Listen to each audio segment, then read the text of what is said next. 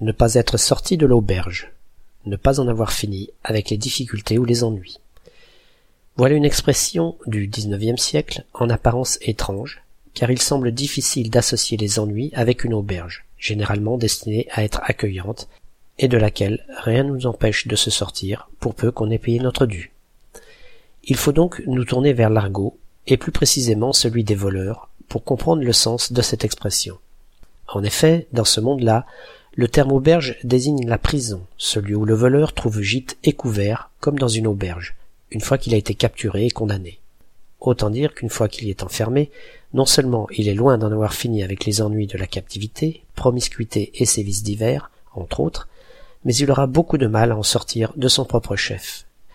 Cette expression en a donné une complémentaire qui est sortir de l'auberge pour se tirer d'un mauvais pas, donc des ennuis dus à la situation pénible dans laquelle on se trouvait.